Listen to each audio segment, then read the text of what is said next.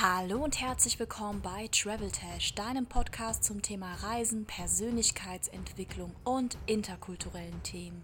Heute habe ich ein absolutes Herzensthema für euch. Es geht um das Thema Altes loszulassen und Raum für Neues zu schaffen. Ich habe 2014 eine Reise gemacht, die mein Leben verändert hat und ich musste lernen, dass ich nichts in diesem Leben festhalten kann. Die Zeit nicht, das Leben nicht und meine Liebe auch nicht. Wir Menschen sind oft sicherheitsorientierte Gewohnheitstiere. Wir wollen einen sicheren Job finden. Also viele von uns wünschen sich das als Ideal, einen Job zu haben, den sie dann jahrelang ausführen können, eine Beziehung zu haben, die ewig hält und am besten auch noch für immer zu leben. Aber dass das nicht möglich ist, musste ich 2014 lernen. Und warum das für mich besser war, werdet ihr in dieser Folge erfahren. Aber beginnen wir mal mit dem Jahr 2014. Das war für mich ein sehr turbulentes Jahr. Ich habe dort meinen Bachelorabschluss gemacht an der Universität Hildesheim in internationaler Kommunikation.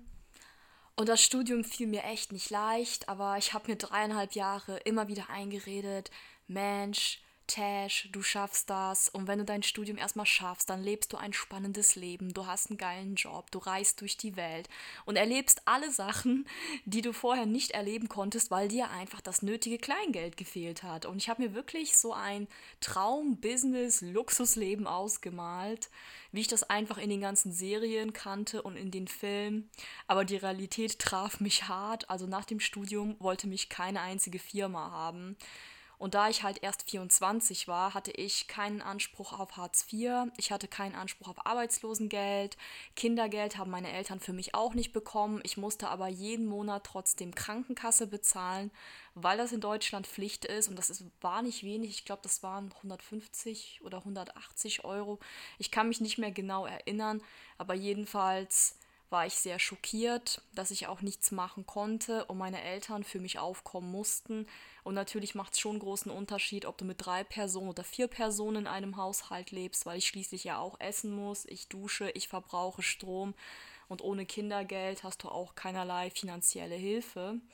Was habe ich also gemacht? Ich bin zurück in meinen Job gegangen, den ich nach, den, den ich nach dem Abitur gemacht habe das war auch so ein langweiliger, monotoner Job. Ich war totunglücklich, hatte immer Spätschicht, habe immer bis halb zwölf nachts gearbeitet, hatte irgendwann immer weniger soziale Kontakte, einfach wenig Zeit für Freunde und Hobbys, weil ich einfach so bescheuerte Arbeitszeiten hatte und ich war totunglücklich. Durch meinen Dad habe ich dann einen Job bekommen in einem Büro habe dann aber auch relativ schnell gemerkt, dass das auch nicht mein Ding ist. Und ich habe mir sehr viele Schuldgefühle gemacht und habe gesagt, ja, warum bist du nicht glücklich? Du hast doch alles, du hast einen Job und du verdienst jetzt auch nicht so schlecht in diesem Job, du hast ein Dach über dem Kopf und ich habe mir so viele Vorwürfe gemacht, weil ich einfach unglücklich war. Also meine Seele wollte etwas ganz anderes. Ich wollte reisen, ich wollte irgendwie einen ganz anderen Job und ich dachte mir, es gibt ja auch gar nichts anderes. Was soll ich denn sonst machen? Ich bin froh, dass ich überhaupt arbeite. Ich habe dann auch am Ende des Jobs die letzten Monate auch Migräne bekommen, sehr stark, bin zum Arzt gegangen und der Arzt hat einfach nur gesagt, ja, sie sollten ihren Beruf wechseln und ich habe gesagt, sind sie verrückt? Ich bin froh, dass ich überhaupt einen Beruf habe und irgendwie arbeiten kann und Geld verdienen. Irgendwann habe ich meinen damaligen Freund kennengelernt, also das war auch sehr schön. Diese Liebesgeschichte hat mich auch wieder total aufgebaut das war ja auch wirklich traumhaft. Also wie ein Highschool Musical, in einem dem kitschigsten Liebesfilm, so war auch diese Beziehung. Leider auch von sehr kurzer Dauer, deswegen zähle ich das jetzt auch nicht als Beziehung. Ja, aber dann kam es ziemlich dicke. Mein Freund hat mich dann verlassen, ganz plötzlich. Ich bin aus allen Wolken gefallen, war auch sehr fertig. Deswegen, mein Opa ist gestorben im Sommer 2014 nach langjähriger Krebskrankheit und meinen Job habe ich dann auch verloren. Also diese drei Sachen. Und ich stand da, ich war total desillusioniert, aber ich habe mir gesagt, okay, jetzt hast du kein Opa mehr, du hast keinen Freund mehr, du hast keinen Job mehr, jetzt hast du Zeit, deinen Lebenstraum zu erfüllen und nach Australien zu fliegen. Ich hatte in der Zeit auch ein bisschen Geld zusammengespart gehabt durch meinen Job und dadurch, dass ich auch zu Hause gewohnt habe. Ich habe einen befristeten Vertrag gehabt und wollte erstmal auch zu Hause wohnen bleiben. Gott sei Dank bin ich nicht ausgezogen, sonst hätte ich ja echt Schwierigkeiten gehabt. Dadurch, dass ich natürlich auch nur sechs oder sieben Monate am Stück gearbeitet habe, hatte ich ja auch gar keinen Anspruch auf Arbeitslosengeld. Und dann saß ich vor dem Laptop und habe einfach Flüge nach Australien gesucht und mir angeschaut. Damals haben Hin- und Rückflug 1000 Euro gekostet ungefähr. Und dann kam mein kleiner Bruder rein, der 15 Jahre jünger ist als ich. Zu dem Zeitpunkt war er 10, ja. Kam dann rein und hat dann gesagt, ja, was machst denn du? Ich so, ja, ich suche Flüge nach Australien, das ist ja mein Lebenstraum. Und ich habe mich das einfach nie getraut, alleine nach Australien zu fliegen. Ich habe mir das nicht zugetraut und ich hatte das Geld auch nicht. Also viele Leute sind nach dem Abi nach Australien, haben Work and Travel gemacht, aber ich habe mich das nicht getraut, hatte das Geld auch gar nicht. Auch im Studium auch nicht. Aber jetzt hatte ich das Geld. Und er hat dann gesagt, ja, du solltest das buchen, das ist dein Lebenstraum, das wird dir auch gut tun. Das Jahr war so schwer für dich, du hast so viele schlechte Dinge erlebt. Und ich dachte, ja, aber 1000 Euro, das ist so viel Geld. Und was mein kleiner Bruder gemacht hat, also manchmal ist er auch echt intelligenter als ich, der hat dann einfach den Buchen-Button gedrückt für mich und dann war die Reise gebucht und ich musste nach Australien fliegen. Das war der Flug von Frankfurt nach Sydney. Und was ich aus dieser Situation rückwirkend gelernt habe, ist, dass Sachen, bei denen wir glauben, dass sie schlecht sind, im Nachhinein sich als gut rausstellen. Ich wollte auch so lange nicht länger ins Ausland, weil ich auch Angst hatte, dass mein Opa stirbt. Ich habe mich nicht getraut, weiter wegzureisen, weil ich gedacht habe, oh Gott, wenn er dann plötzlich stirbt. Oder es war halt abzusehen, dass er irgendwann stirbt, weil er halt sehr krank war und querschnittsgelähmt und Krebs hatte und dass ich ihnen dann nicht die letzte Ehre erweisen kann und nicht mehr auf die Beerdigung kann. Und damals war ich halt frisch verliebt. Ich war zu dem Zeitpunkt noch nicht auf dem Stand, dass ich trotzdem reise. Zwei, drei Jahre später war ich auch so, dass ich trotzdem eine längere Reise unternommen hatte, trotz Beziehung. Aber ich war so verliebt in meinen damaligen Freund, dass ich einfach nirgendwo hin wollte. Ich wollte nur Zeit mit ihm verbringen, bei ihm sein, seine Nähe haben. Also war diese Beziehung dann auch ein Blocker, dass ich nicht mein Leben gelebt habe. Und bei dem damaligen Job hätte ich nie mehr als zwei Wochen am Stück frei bekommen, vor allem in der Anfangszeit. Und Australien ist so weit weg, das sind genau 16.000 Kilometer, dass es nicht möglich gewesen wäre. Ja, ich habe mir ein ETA-Visum gebucht, das ist so ein ganz normales Touristenvisum. Dafür, damit kannst du bis zu drei Monaten am Stück in Australien bleiben. Du kannst zwischendurch nach Neuseeland und wieder zurück nach Australien. Mit ETA-Visum ist es möglich. Also wenn du nicht arbeiten möchtest, sondern wirklich nur reisen, dann brauchst du kein Work-and-Travel-Visum, weil es viel zu teuer ist. Ich weiß nicht, was es aktuell kostet. Damals waren es 300 Euro fürs Visum selber, Working Holiday Visum. Und du brauchtest, ich glaube, 4000 Euro auf deinem Konto, musstest du nachweisen, damit du dort auch überleben kannst, die erste Zeit ja, dann ging es halt los nach Sydney. Zu dem Zeitpunkt, es war der 17. September 2014, da ging mein Flug. Und einen Tag vorher gab es dort eine Geiselnahme in Sydney in einem Café.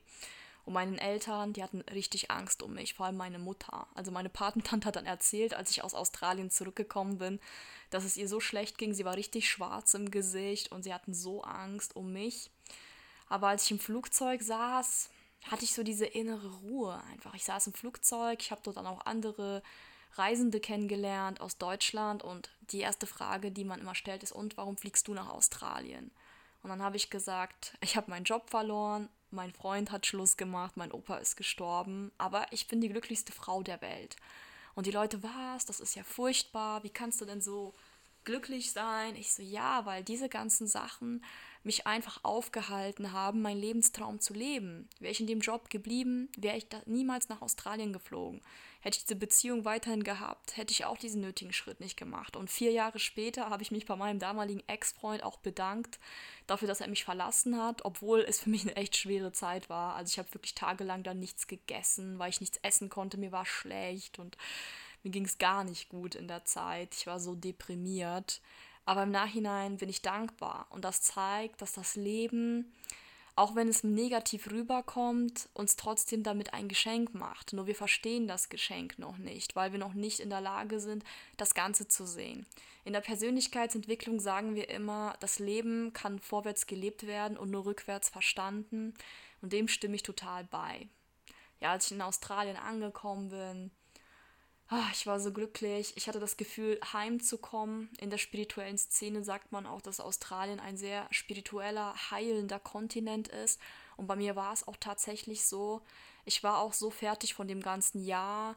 Ich habe meine Bachelorarbeit ja geschrieben und war so kaputt. Ich wollte eigentlich am liebsten drei Wochen dann nur ausruhen, war aber ja nicht möglich, weil ich ja sofort einen Job brauchte, weil ich echt viele finanzielle Probleme hatte, dadurch, dass ich ja kein Hartz IV, kein Arbeitslosengeld, gar nichts bekommen habe.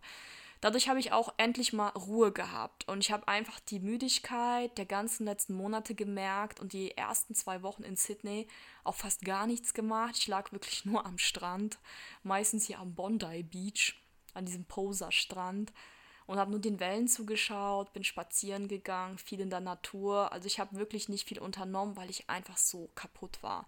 Und ich habe sehr viel geschlafen. Ich hatte den übelsten Jetlag. Man muss sagen, Sydney, Deutschland.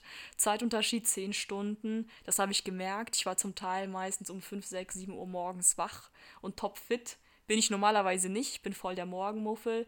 Und was mir aufgefallen ist in Sydney, alle Leute haben Sport gemacht. Alle waren draußen, haben Yoga gemacht draußen, sind gejoggt, waren schwimmen, surfen. Und es hat mich so überrascht, diese Fitnessszene, genauso wie wenn du dort an der U-Bahn bist, dann haben sie so kleine Bildschirme und sie zeigen ein Programm, das heißt Healthy Me. Und da zeigen die verschiedene Übungen, sie zeigen, wie du Smoothies machen kannst, Smoothie-Rezepte.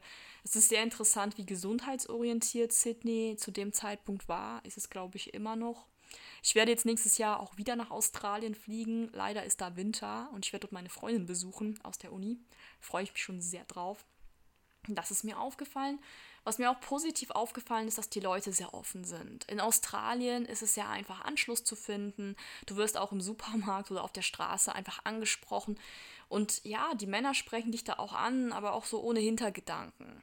Was mich meist schockiert hat, diese Online-Dating-Geschichten, dadurch, dass Australier so offen sind und keine Angst haben, Leute anzusprechen, ist es online so bei Tinder und so oft so, dass es halt wirklich so eine, ich sag mal, Sex-App ist, wirklich um Menschen für Geschlechtsverkehr kennenzulernen. Das war für mich auch so ein bisschen, ich sag mal, wie ein Kulturschock, bis es mir ein Australier vernünftig erklärt hat und gesagt hat, so und so, wir in Australien, wir benutzen das einfach nur für schnellen Gelegenheitssex. Nicht, dass du dich wunderst. Ja, was noch ist mir aufgefallen? Genau, du darfst auf der Straße keinen Alkohol konsumieren. War für mich sehr schwer, weil ich in Deutschland natürlich gewöhnt bin, mit meinem Bierchen am Strand zu sitzen oder im Park und den schönen Sonnenuntergang zu genießen. Das war in Sydney leider nicht möglich, aber viele trinken trotzdem Alkohol auf der Straße. Man sollte sich nur nicht erwischen lassen. Und mir ist aufgefallen, die Bars machen oft um 12 zu oder ab, ab 12 Uhr ist Ausschankverbot. Das fand ich auch sehr komisch. In Deutschland ist das ja nicht so und du bist bis nachts in der Bar. Hat mich auch überrascht und sie hatten auch irgendwie nicht die gleichen Cocktails wie wir oder ich weiß nicht, ich bin ja gewöhnt Cocktail, so ein riesen Glas, Pina Colada, habe ich in Sydney irgendwie gar nicht gesehen.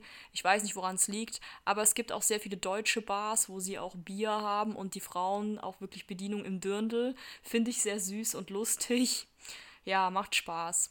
In Australien habe ich viele Deutsche getroffen, viele Franzosen, viele Leute aus skandinavischen Ländern, Dänemark, Schweden, Norwegen waren dort unterwegs. Es gab wenig Spanier, da es für Spanier kein Work-and-Travel-Visum gibt oder gab zu der Zeit. Ich weiß nicht, ob sich das geändert hat. Viele Italiener. Was mich negativ überrascht hat, waren die Zustände in den Hostels. Ich kam da an in meinem ersten Hostel und man muss halt sagen, Australien ist echt teuer die günstigsten Hostels, die kosten, ich sag mal so um die 30 Euro die Nacht ungefähr zu diesem Zeitpunkt. Und ja, du kannst dir einfach, wenn man jetzt so ein geringes Budget hat wie ich, kein Hotel leisten, gehst halt in ein Hostel. Und da war ich auch schon wieder außerhalb meiner Komfortzone. Ich kam nach zwei Tagen Reise an. Und nach zwei Tagen Reise, was möchtest du? Du willst einfach nur duschen, frische Klamotten anziehen, sauber und dich in dein Bett schmeißen. Ich war so müde von dieser Reise. Dann kam ich da an und das Hostel war so eklig. Ach, die ganzen Türen haben geklebt. Im Badezimmer gab es nicht mal richtiges Licht. Ich konnte mir nicht mal die Beine rasieren, weil ich nicht gesehen habe, wo ich was rasiere. Es war echt so ein komisches, schummriges Licht und die ganze Dusche war dreckig. Woran lag das? Es liegt halt auch daran, weil oft Leute in Hostels übernachten und die dann halt als Entschädigung das Hostel putzen, dort aber umsonst schlafen können. Das machen sehr viele Backpacker so. Und viele Le Leute davon haben noch nie in ihrem Leben geputzt. Das merkt man. Gründlichkeit ist da gar nicht vorhanden. Und wenn ihr ein sauberes Hostel wollt, dann müsst ihr dafür natürlich auch mehr bezahlen. War für mich aber nicht drinne. Und so wurde ich dann irgendwann auch toleranter bezüglich der Sauberkeit. Ja, den ersten Schock hatte ich ja sowieso in Barcelona, als ich das erste Mal im Hostel übernachtet habe. Da hatte ich den Schock meines Lebens, was halt Hygiene und Sauberkeit betrifft. Und dann war ich schon so einiges gewöhnt. Ja, man wird lockerer. Ich habe dann auch mir mal ein Zimmer geteilt mit Kanadierinnen und da hat mich ein männlicher Kumpel besucht, äh, auf Englisch, ja, Friend, ne, weißt du nicht, Männchen oder Weibchen. Hab dann gesagt, ja, mein Friend kommt gleich und die Mädels saßen da halt im BH und Slip, haben da irgendwie Karten gespielt, ich weiß nicht mehr was. Und die so, ja, kein Problem, ne? that's, that's, that's perfectly fine, no worries, so. Ja, und ich so, ja, it's, it's a male friend. Ne? So, es ist ein männlicher Freund. Aber es war denen egal. Die saßen da in Unterwäsche, es hat die nicht interessiert. Und ich glaube, das ist einfach, wenn du gewöhnt bist, dann deine Privatsphäre nicht mehr zu haben, dass du dann auch lockerer wirst und dann halt auch halbnackt in der Gegend rumläufst. Und dich das einfach nicht interessiert, wenn da irgendwelche Männer im Raum sind oder für Männer, wenn da Frauen im Raum sind. Du wirst sowas von toleranter. Und durch diese ganze Travel-Szene lernt man auch sehr viele Leute kennen. Ich hatte so viele Leute kennengelernt. Leider habe ich mit keiner einzigen Person aus Australien mehr Kontakt.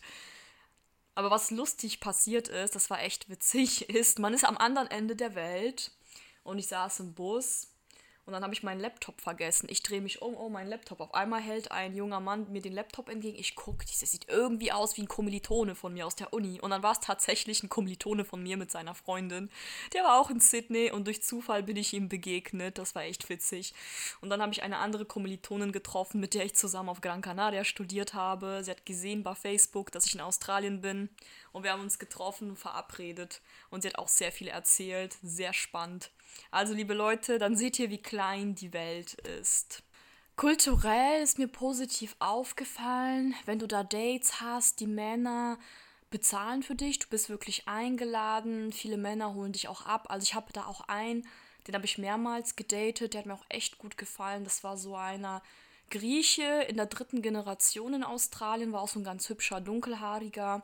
Und wir hatten echt tolle Dates, hat mich immer mit seinem Auto abgeholt. Ja, und da ist natürlich die Fahrerseite und die Beifahrerseite vertauscht. Ich musste dann erstmal lernen, in der richtigen Seite einzusteigen. Und dann in Deutschland hatte ich einen Reverse Culture Shock und dann musste ich auch wieder alles umgekehrt. Da ist nämlich Linksverkehr. Nicht so wie bei uns. Ja, und das Coole war, wir waren dann auch in so einem Open-Air-Kino. Es war auch das erste Mal. In Sydney geht das ja, das Wetter ist gut saßen da draußen, haben uns einen Film angeschaut und dort gab es auch so kleine Stände, da konntest du Essen kaufen. Das hat mir echt gut gefallen. Und an einem Abend sind wir dann auch gefahren in diese reichen Gegend in Sydney dann haben wir uns auch Darling Harbour angeschaut. Der hat dann ganz viel erzählt. Wir hatten auch sehr viele Gespräche. Und das Coole ist, wenn man fließend Englisch kann, dann kannst du auch wirklich tiefgründige Gespräche mit den Leuten führen. Und ich habe halt auch erzählt, dass ich halt Russlandsdeutsche bin. Das heißt, ich bin jetzt nicht deutsch-deutsch, komme aus einer Subkultur. Habe ihnen auch erklärt, wie das so ist, wenn man in einer Subkultur aufwächst. Und der fand das mega interessant diese Subkultur. In Australien gibt es auch sehr viel Subkultur. Es gibt viele Leute aus dem asiatischen Raum. Dort gibt es sogar auch Orte hier, Little China, Little Vietnam, ganz viele Stadtviertel. Ich war meistens im chinesischen Stadtviertel, was essen, war sehr lecker und die haben auch ganz anderes asiatisches oder indisches Essen, als wir hier aus Europa kennen. Aber super, super lecker. Ja, mir ist auch aufgefallen, dass die Leute, also die Australier, sehr wie Europäer denken. Also das hat mich überrascht.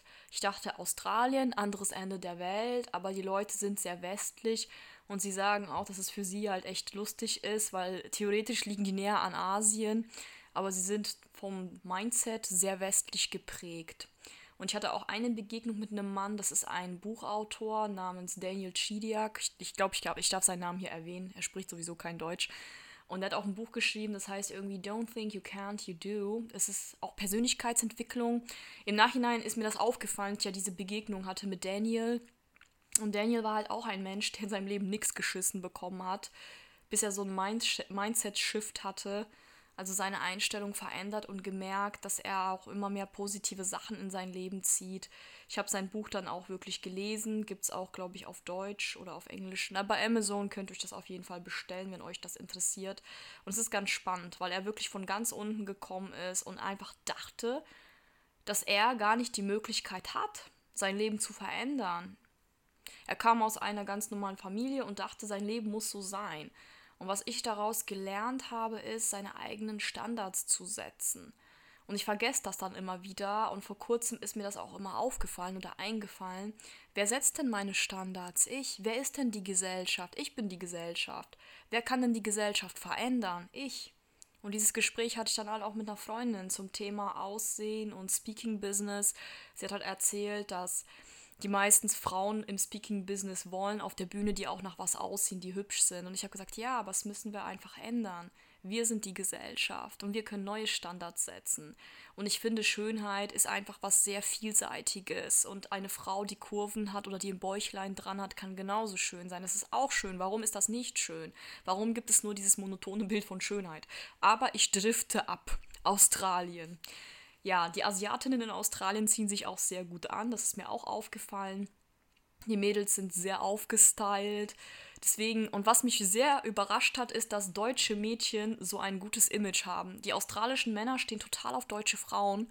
Ich schätze mal, das liegt daran, weil deutsche Frauen ja sehr natürlich sind. Also sie schminken sich meistens nicht stark, meistens ein bisschen Wimperntusche, Eyeliner, alles sehr dezent gehalten. Und auch der Kleidungsstil der deutschen Frauen ist eher dezent. Sie ziehen sich nicht so übertrieben aufreizend an, sage ich mal, wie australische Frauen, die da wirklich Mini-Rock, bauchfrei, ganz hohe Schuhe, total starkes Make-up.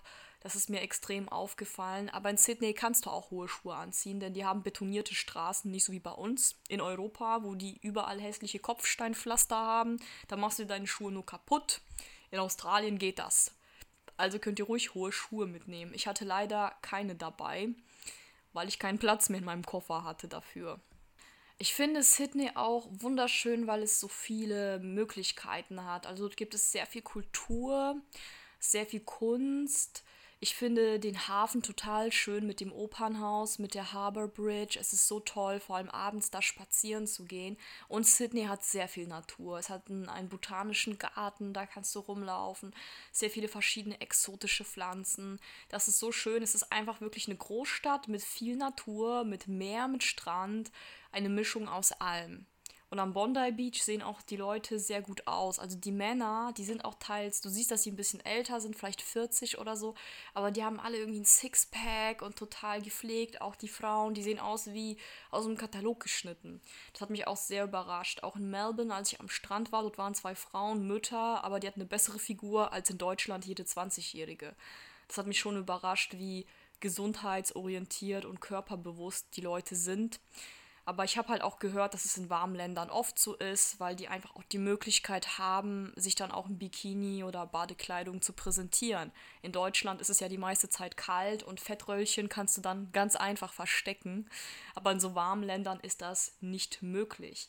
Ja, klimatisch war es in Sydney jetzt nicht so heiß. Ich war da ja Dezember und Januar man konnte es ertragen, war halt ein ganz gutes Klima. Ich schätze mal so 25 oder 28 Grad. Das war okay.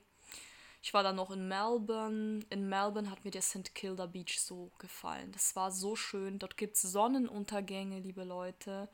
Wie auf dem Bild, ehrlich. Ich fand das so toll da, so romantisch. Ja, auch so von der Architektur. Alles sehr schön. Manche Häuser sind auch ein bisschen anders als bei uns. Es gibt auch so einen traditionellen Baustil für Sydney. Also kann ich euch jetzt hier nicht so ganz beschreiben, aber es ist halt sehr verschnörkelt und so vintage-mäßig.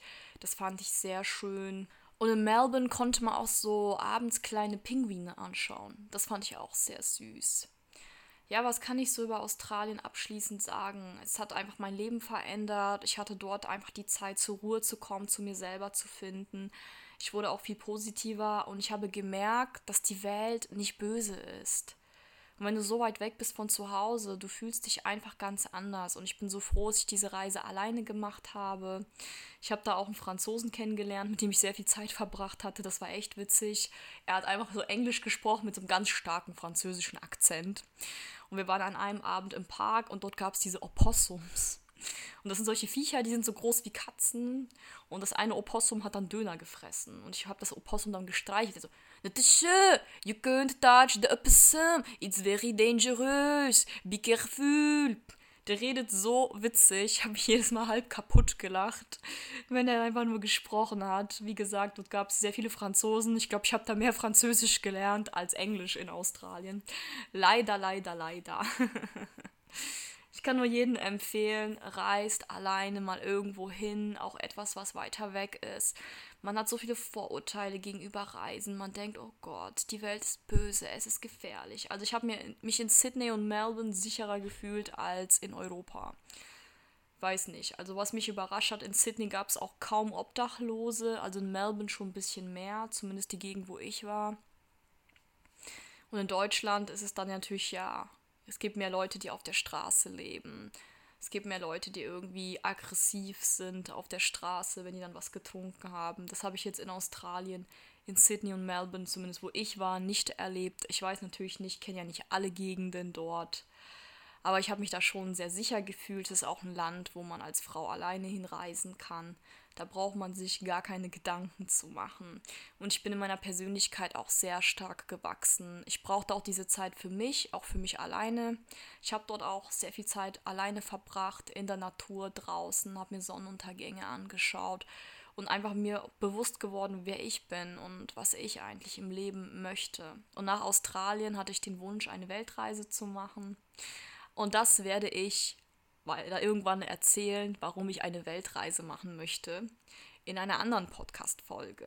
Also, was ich gelernt habe, ist, lass Altes auch mal los, lass Dinge auch mal passieren, sei spontan, tauch ins Leben. In Australien hatte ich auch keinen Plan, ich habe einfach in den Tag hineingelebt und das war einfach so ein schönes Gefühl, sich einfach mal treiben zu lassen, das Leben einfach mal anzunehmen, wie es kommt, die Leute anzunehmen, die in dein Leben kommen.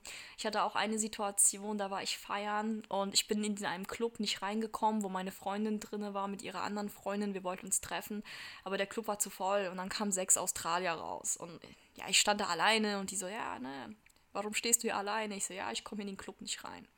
Und dann haben wir uns irgendwie so kennengelernt. Ich so, ja, komm mit uns mit. Und dann bin ich mit sechs Australiern feiern gegangen. Und das war so witzig.